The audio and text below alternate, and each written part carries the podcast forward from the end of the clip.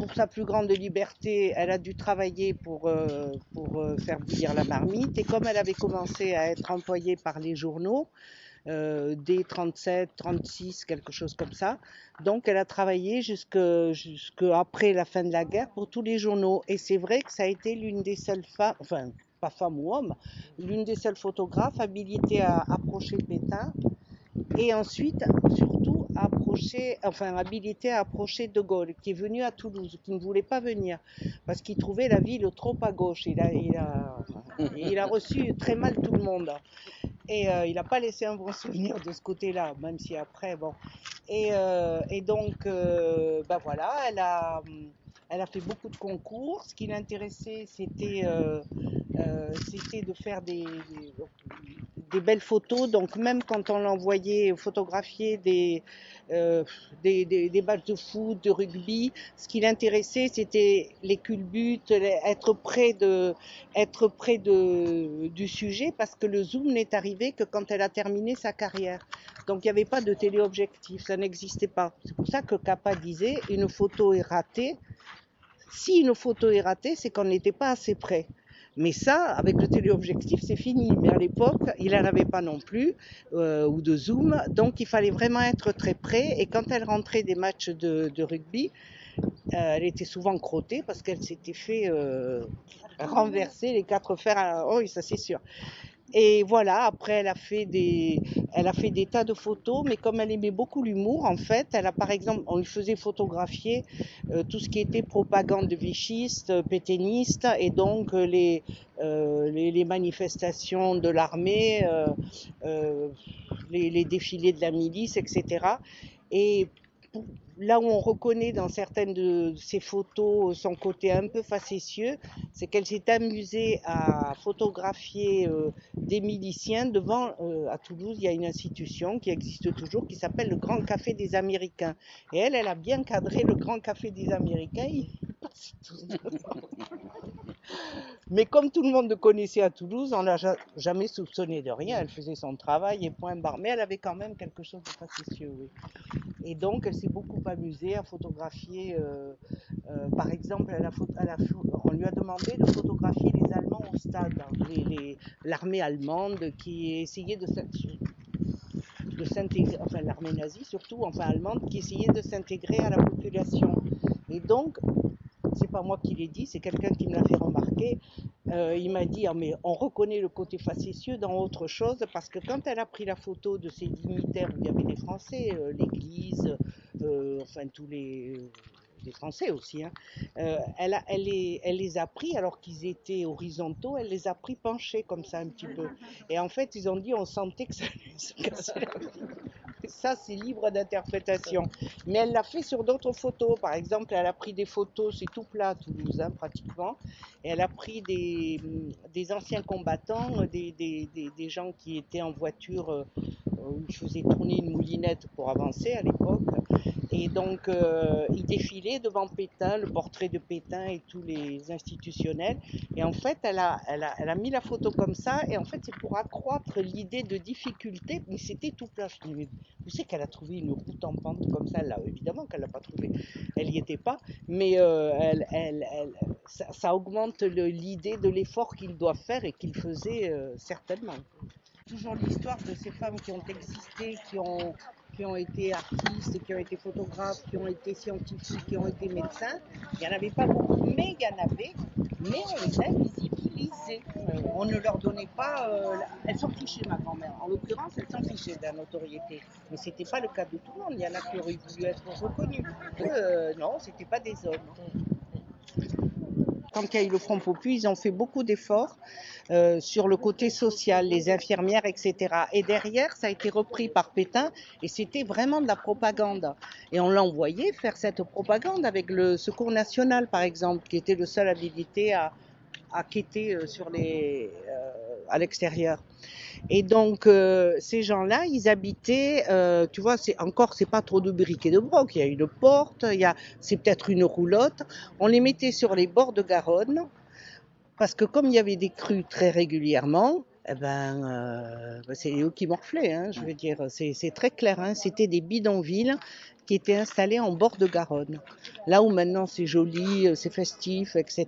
Là-bas, c'était vraiment, il y avait des crues importantes. Ça a été traité en amont, mais en l'occurrence, euh, il y a beaucoup de, de- il y a eu beaucoup de crues euh, dévastatrices à Toulouse. Oui, mais dans Encore dialogue, dans les années 70. dans le oui. dialogue sur l'image, en fait, enfin, avec là maintenant euh, 70 ans de, de- de- de décalage, 80 ou même. 80, ouais, dire quand on ouvre la porte, moi j'ai l'impression de voir euh, euh, l'ouverture d'un d'un des Ah, wagons, d'un des oui. wagons avec, euh, enfin voilà, d'un des wagons de déportation. Donc du coup, il y a bien ce côté aussi euh, euh, de- du fait que le regard soit réservé à ces gens.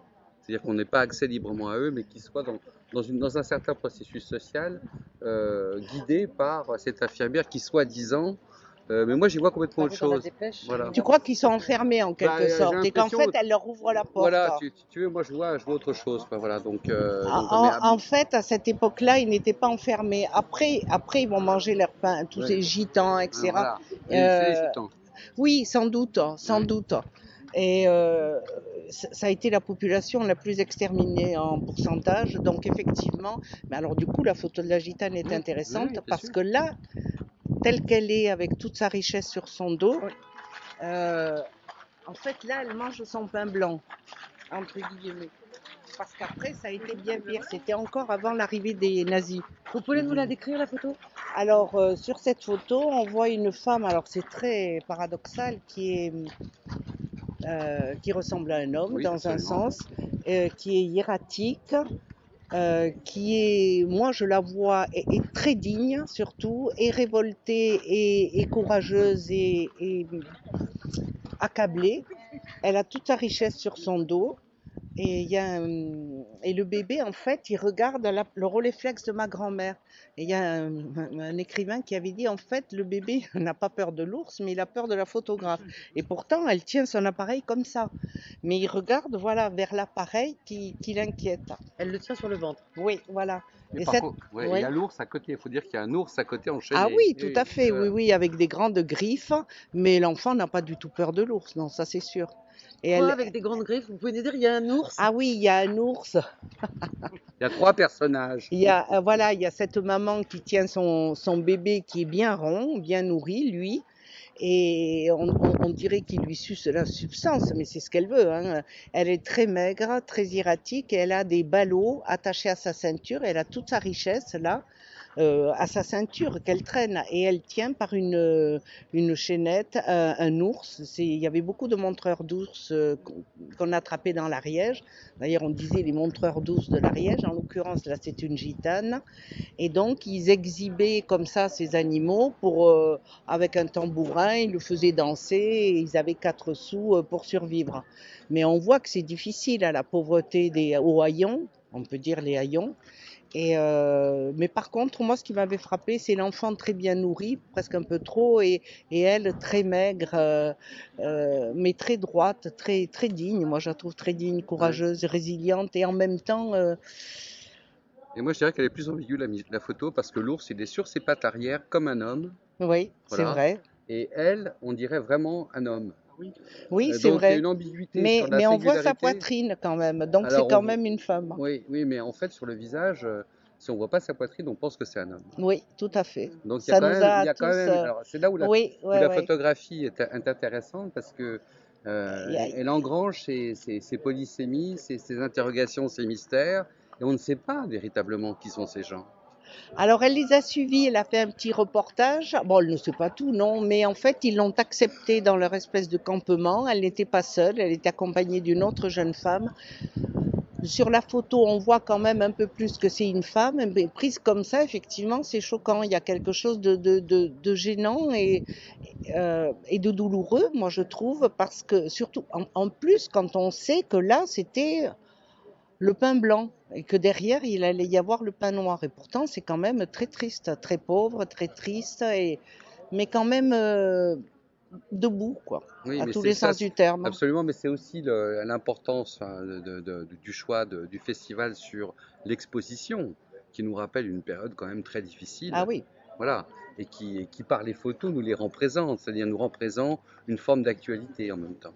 Ah mais tout à fait, c'est emblématique de, tous les migrants, euh, tout à fait, de toutes les souffrances de ces gens qui doivent euh, euh, quitter un chez eux parce que les gitans ils viennent au départ, paraît-il, de, de l'Inde.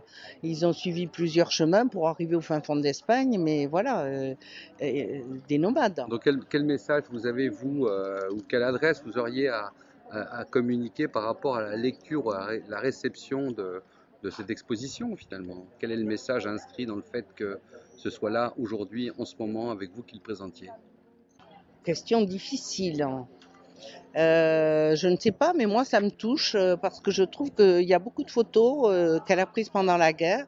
Il y en a une qui n'est pas d'un petit enfant, à moins qu'elle y soit, d'un petit enfant euh, espagnol, euh, qui était pareil, un, migrant, un fugitif, un réfugié.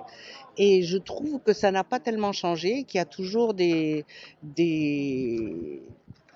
une forme de déshumanisation d'une partie de la, du, de la population du monde avec des, des inégalités euh, qui iraient soi-disant croissant. Alors je sais pas jusqu'où on va arriver, mais on- bon, j'ai l'impression qu'on a, atteint le plafond de verre déjà, mais voilà, donc il y a une actualité effectivement euh, avec euh, toutes les parties du monde, hein, où qu'on aille. Ok.